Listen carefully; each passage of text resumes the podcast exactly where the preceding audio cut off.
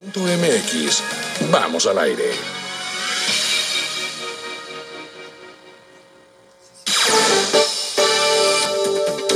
8 de la mañana ya con cuatro minutos, 8 con cuatro. No se te olvide que estamos en este proyecto con Unidad Radar, haciendo comunidad. Ya sabes, mandas en 20 segundos esta invitación a consumir tu producto o servicio al 442-111-1075 o al 442-592-1075. Y nosotros con gusto transmitimos tu publicidad en la barra de programación de Grupo Radar y sus emisoras. El momento de la conversación de los miércoles con mi querido Agustín Dorantes, diputado local. ¿Cómo estás por parte del Partido Acción Nacional? Mi querido Agus, ¿cómo estás? Muy buenos días.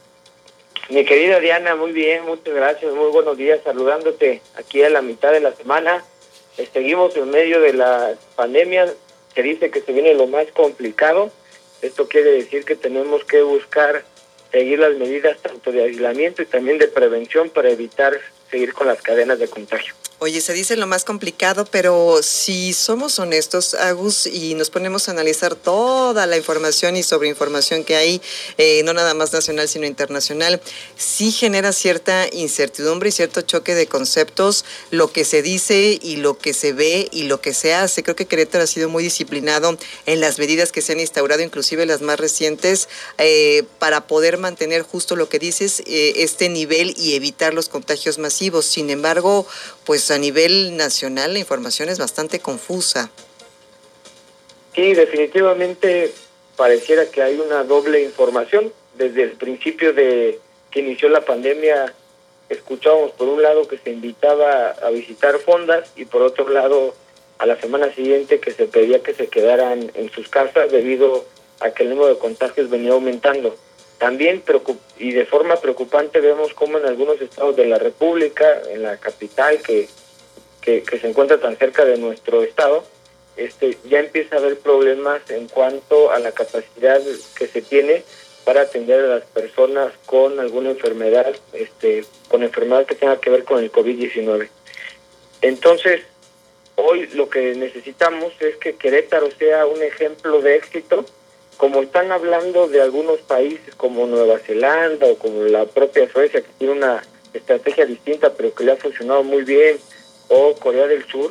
que en Querétaro cuando pase la crisis de salud y estemos hablando sobre la crisis económica, la reactivación y cómo Querétaro salió adelante con un buen manejo en materia sanitaria, que Querétaro sea un ejemplo de éxito a nivel nacional, que nos comparen con otros estados y que vean cómo este, los ciudadanos, primero, gracias al éxito y de la responsabilidad de ellos,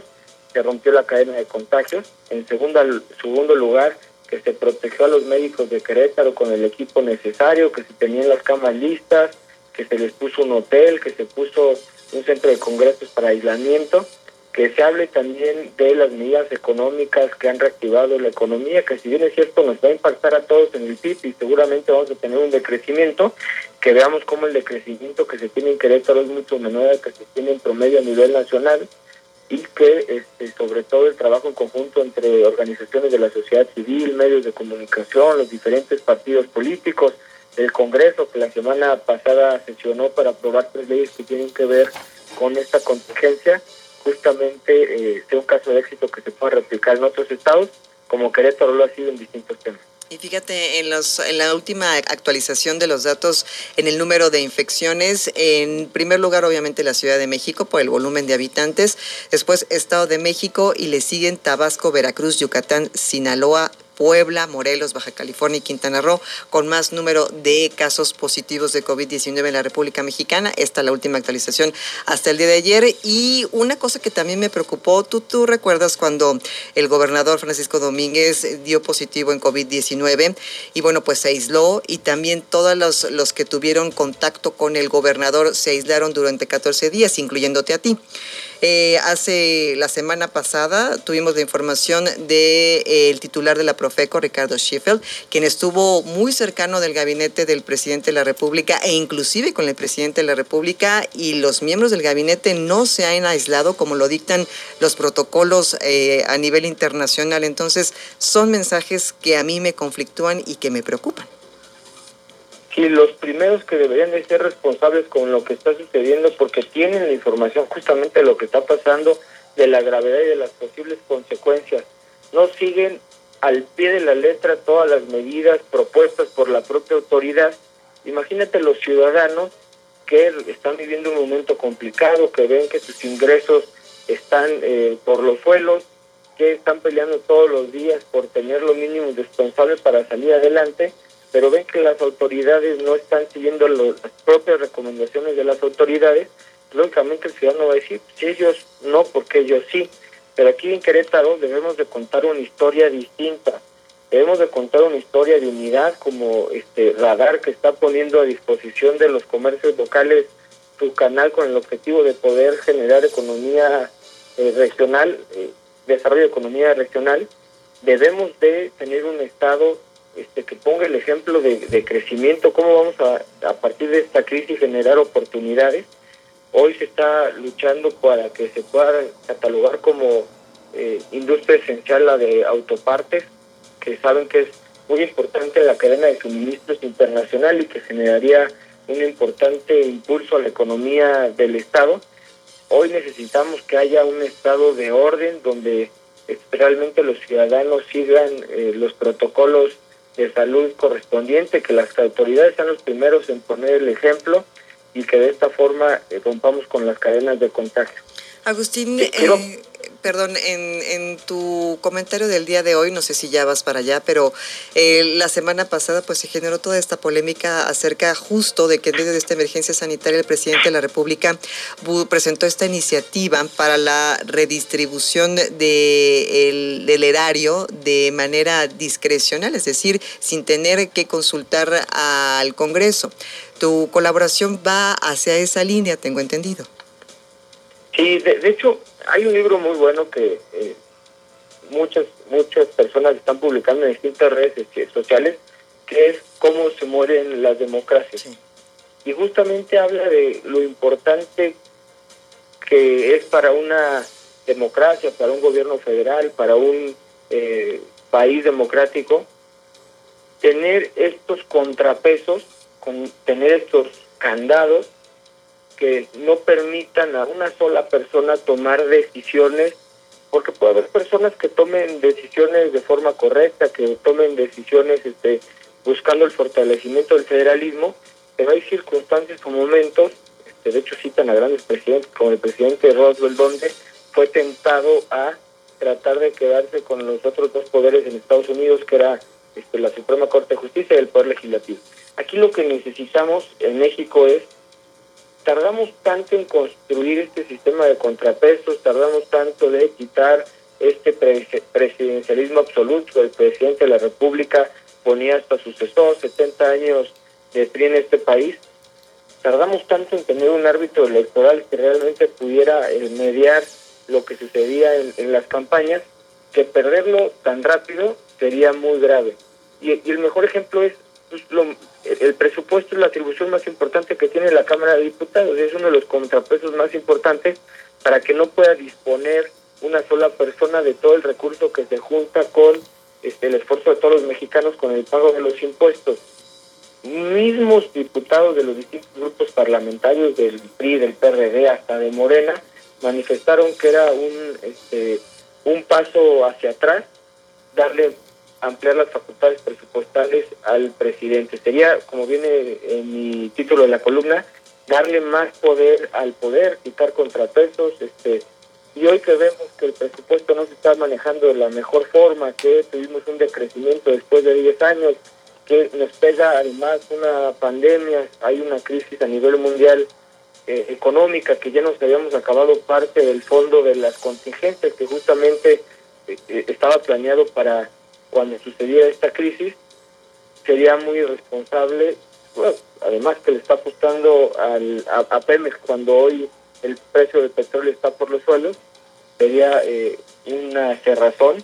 seguir fortaleciendo estas decisiones por parte del Ejecutivo sin pasar por una discusión en la Cámara de Diputados. Y que es interesante, como bien lo mencionas, el ejercicio de, de la democracia, que es la base del sistema político de este país. Cómo los, eh, la oposición se tomó la decisión de enfrentar justamente esta, esta iniciativa y, bueno, pues unirse las diferentes órdenes políticos para realmente dar una respuesta como un contrapeso, como lo mencionamos hace un instante. Sin embargo, eh, esto no se queda así, ya lo decía Mario Delgado, va a haber otro esfuerzo más por ahí del mes de agosto, septiembre, para poder que, hacer que esta iniciativa realmente pase y sea votada de manera positiva en San Lázaro.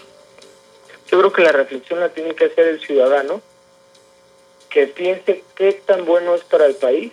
que, y qué tanto ha servido para el país cuando así sucedía, que una sola persona puede influir tanto en tantos temas tan trascendentales para el país y que lo puedas ver a nivel internacional, eh, cómo ha sucedido cuando ese ha sido el caso. Eh, ¿Recuerdas eh, hace algunos meses antes de que empezara la emergencia sanitaria en, en, Estados Unidos el presidente Donald Trump cuando hizo este ataque a Oriente Medio y, y el Congreso de los Estados Unidos respondió con una limitación de poderes militares hacia el titular de, del poder de la, una de las naciones más poderosas del mundo? Ese es el poder justamente que tiene el, ejercicio parlamentario, el, el controlar, el mediar de manera objetiva por el bien común, pues obviamente las decisiones del Ejecutivo. De alguna manera por eso funcionan así los poderes. Imagínate, en algún momento se acusó al presidente de que quería influir en las personas que ponían la Suprema Corte de Justicia. Y ahora se le acusa al presidente de que se le quiere quitar las la facultad más importante, una de las facultades más importantes a la Cámara de Diputados si a los dos poderes te sirven de contrapesos, a uno lo haces tuyo y a otro les quitas facultades, ahora qué contrapesos vamos a tener en el sistema mexicano. Agustín Dorantes, antes de terminar esta conversación, eh, muchísimas gracias como siempre por tu colaboración. Eh, ¿Ha habido algunas críticas acerca de las medidas instauradas, medidas extremas, entre comillas, eh, calificadas por, por algunos del gobernador Francisco Domínguez este fin de semana que fueron presentadas para contener, como iniciamos esta conversación, los contagios de COVID aquí en la entidad? ¿Cuál es tu opinión al respecto y qué piensas de estas críticas y qué piensas de estas medidas instauradas recientemente? No podemos ir en contra de acciones que busquen evitar que se siga contagiando gente y por consiguiente que mueran más personas. Lo que está buscando el gobernador desde el inicio de esta pandemia es romper la cadena de contagio para que las personas este, no se contagien, no se enfermen y al no enfermarse no corran el riesgo de perder su vida. Este, al contrario, yo diría que es un esfuerzo coordinado entre el Poder Legislativo, que sesionamos la semana pasada, y el Poder Ejecutivo, donde sancionamos algunas conductas que ponen en riesgo a los demás. Te voy a poner un ejemplo. Estamos sancionando a una persona que sabiendo que tiene la enfermedad COVID, decida salir de su casa. Eh, si me preguntan si considero que es una acción este grave, pues la verdad que no, creo que fue una acción adecuada el implementar este tipo de sanciones porque están poniendo en riesgo a otras personas. El gobierno federal fue el que emitió cuáles son las actividades esenciales y, las no esenciales y culminó a la ciudadanía a estar en sus casas con el objetivo de evitar la cadena de contagio. Con referencia a estas actividades esenciales, lo que se solicita es que cuidemos en este periodo que se dice puede ser el periodo más complicado, la curva más alta en cuanto al número de contagios, que restringamos este, nuestra movilidad simplemente estas actividades esenciales que publicó el gobierno federal con el objetivo de evitar que más personas este, que se esparce el virus y de esta de esta forma que se sigan salvando vidas. También este habíamos escuchado tanto en Querétaro como a nivel nacional que había agresiones a las eh, autoridades médicas o el personal médico que pasaba, eh, que estaba eh, transportándose de un lugar a otro, también está sancionando, está poniendo, eh, ya existía el delito, pero simplemente se está duplicando la pena para aquellas personas que agredan tanto verbal como físicamente al personal médico para proteger a nuestros héroes. Yo lo que diría es, más bien vemos a un Congreso que está trabajando para adecuar la normatividad a esta nueva realidad con el objetivo, uno, de detener cadenas de contagios, dos, este, proteger a las personas que se están rifando la vida todos los días por nosotros, y tres, a través de la nueva ley registral, que se está poniendo el granito de arena para no parar algunas áreas estratégicas económicas y que siga habiendo economía. No se habla mucho, pero se aprobó una ley registral que lo que busca es digitalizar este, todos los trámites del registro público de la propiedad, activar la firma electrónica. Esto implica un esfuerzo del Poder Ejecutivo, una inversión para adecuar el sistema técnico y también un esfuerzo para adecuar esta nueva ley por parte del Poder Legislativo y que este, esta área tan importante que genera economía, que genera derrama para algunas personas, este, no se detenga. Muchísimas gracias, Agustín Durantes. Como siempre, eh, conversar contigo los miércoles en esta colaboración y de repente por ahí un poquito de otros temas de la información que se gesta recientemente a nivel estatal y nacional. Muchísimas gracias, Agustín Durantes, diputado local del Partido Acción Nacional, y platicamos la siguiente semana. Mi querida Diana, te mando un fuerte abrazo a ti y a todo tu auditorio y estamos para servir. Muchas gracias. Eso. Nosotros hacemos una pausa y regresamos con la segunda de los deportes en la voz de Víctor Monroy.